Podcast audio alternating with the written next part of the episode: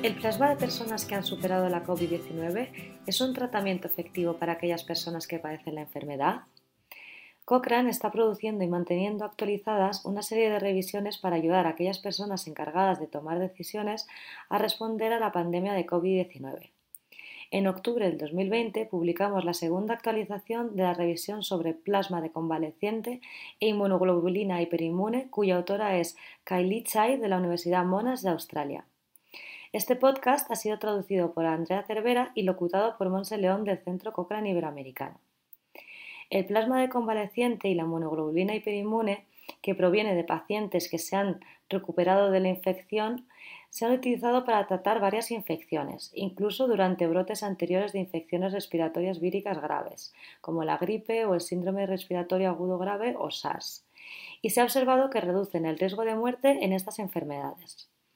En cuanto a la COVID-19, se espera que el plasma de convaleciente trate la enfermedad mediante un proceso llamado inmunización pasiva, que consiste en el suministro de anticuerpos que ayudan a eliminar las partículas víricas.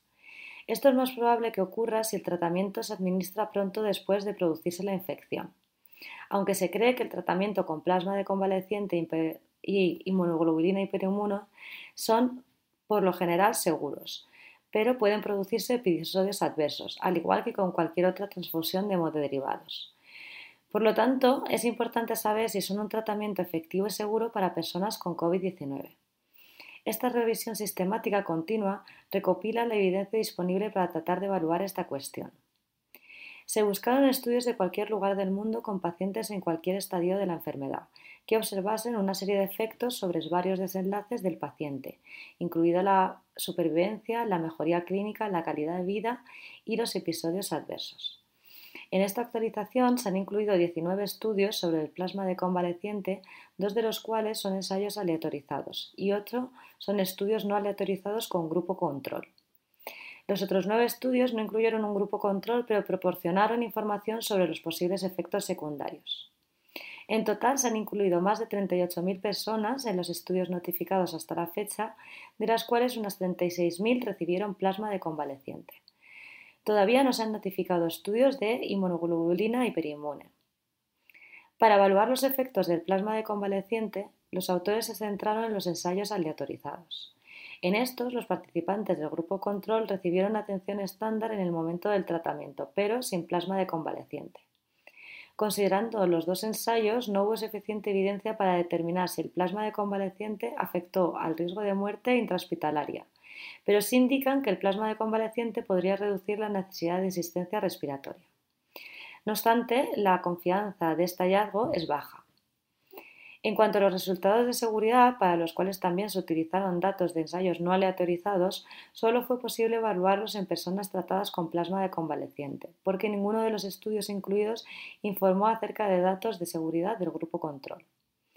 Hubo algunos episodios adversos que podrían guardar relación con el plasma de convaleciente, incluida la muerte, las reacciones alérgicas o las complicaciones respiratorias pero la poca información disponible actualmente implica que no hay suficiente evidencia para determinar si el tratamiento con plasma de convaleciente causa episodios graves no deseados y además la confianza en la evidencia también es baja.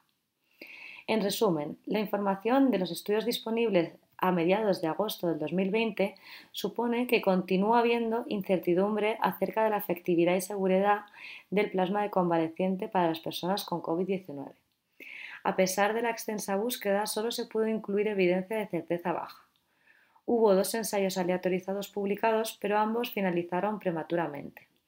Uno porque se contuvo la enfermedad en el lugar del ensayo y el otro porque se detectaron anticuerpos al SARS-CoV-2 en participantes al inicio del mismo.